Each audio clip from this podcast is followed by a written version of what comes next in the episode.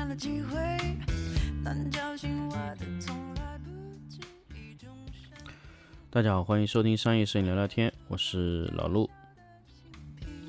别总热闹排队，爱到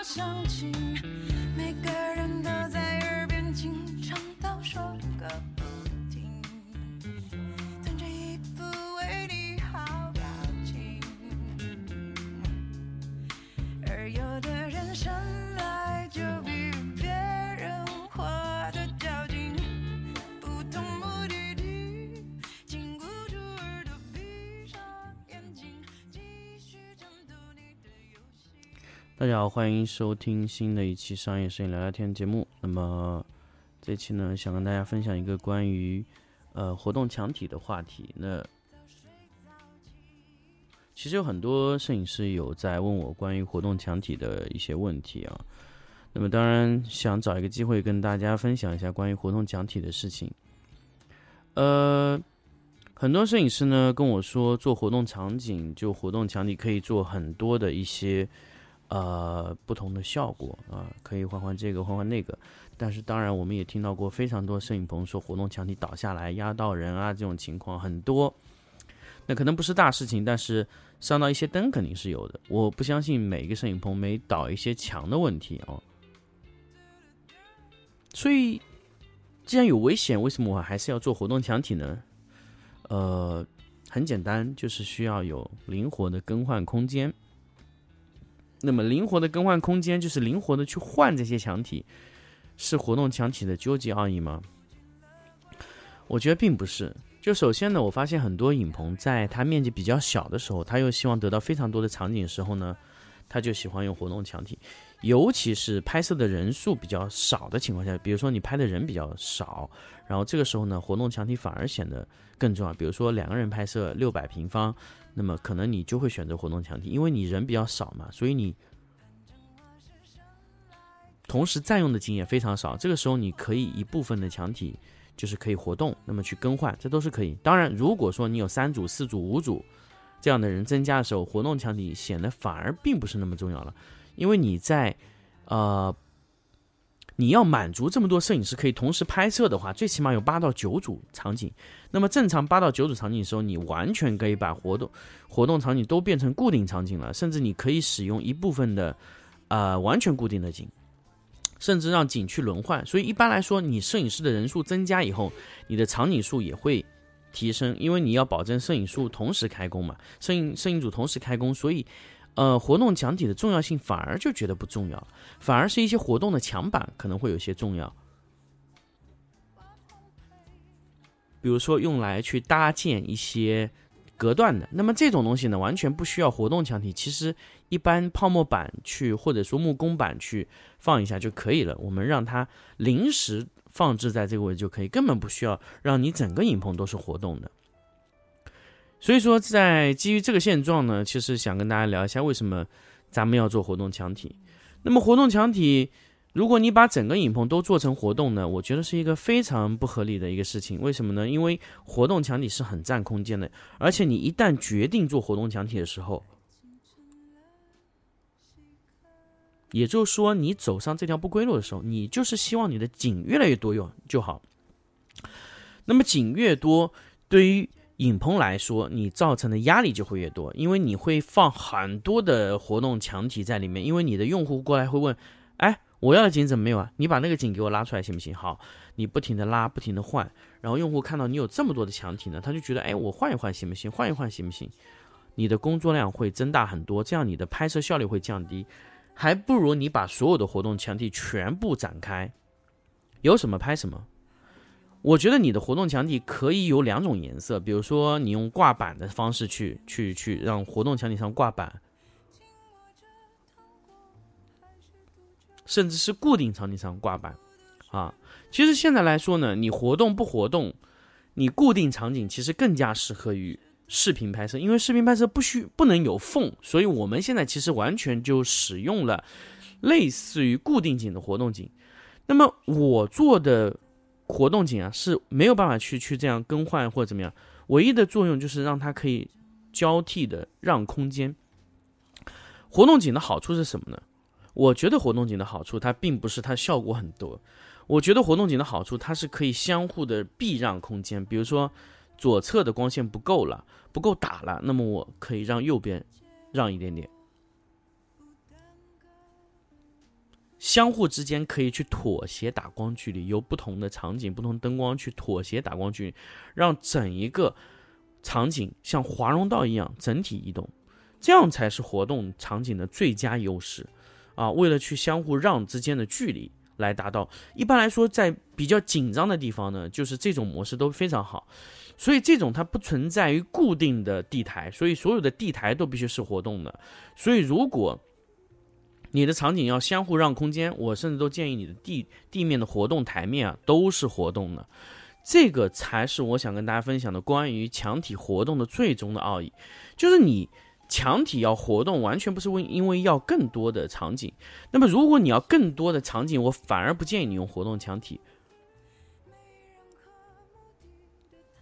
而是使用挂板。挂板拍的话呢，就是你只要一些板的位置就更小了，那当然你会失去厚度。那么有些呢，像拍家访类的，我反而觉得你们使用那种画板会更快。挂板型的，就是你可以把你的墙板直接挂到你的天花上去，啊，你把你的地台稍微做高一点点，然后直接把墙板挂上去，这样也可以实现。因为这个挂板呢，其实运输起来就非常方便，只要地上用一个啊固定的轮子直接插过去就行了，直接挂到墙体上，让墙板挂起来，一块一块拼合就可以了，不需要活动。呃，活动的，呃，叫什么活动墙啊？那个就就更加不需要了，你只需要把板子挂起来就可以了，在天花板上打膨胀螺丝，让墙体一块一块挂上去，用这种木工板挂上去，挂上去就可以了。挂最轻最薄的板，上面能做东西就可以了。那么你板在存放的时候呢，就需要全部固定，因为它板子受潮的话会变形。那么这种挂板型的拍摄是最快，啊，根本就不需要，呃。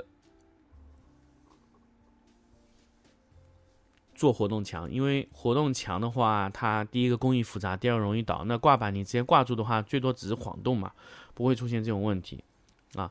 那么这种挂板呢，其实在国内是没有人使用的。那么因为现在国内大部分都是用活动墙的情况，那挂板的速度是非常快。我之前唯一见过一次挂板的，它是吃螺丝型的，就直接顶上和下面吃螺丝撑住的那种挂板。那么这种挂板呢，我是在哪里见过呢？在河北啊，是老毕发给我，是河北的一个。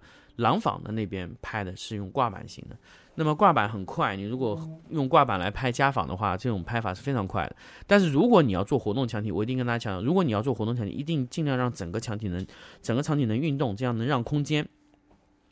所以在我看来，如果你的场景比较小，我甚至认为你用挂板型的都可以拍。如果你只拍家访，你不需要体现出一些场景的一些结构的厚度，你完全不需要用墙体，用板就可以。啊，板的呃效率也很高，那么当然这个设计难度就很高，因为没有试过的话，就是需要尝试啊。这是一种，另外呢，就是说，另外的我们就是呃活动墙的那个奥义呢，就是在于它一定要厚啊，不能太薄。我们发现过很多的墙体用四十或者说四十以下的厚度，非常容易倒，所以这就很麻烦。所以我们现在呢。一般都会做到六十，我喜欢做到六十，因为稳定、安全、不出事故才是最最重要的。因为我后面的灯很贵，如果这个墙体因为太薄倒下去的话，那我可能我的损失就很大。第二个，我不说灯的损失，砸到人就更麻烦了。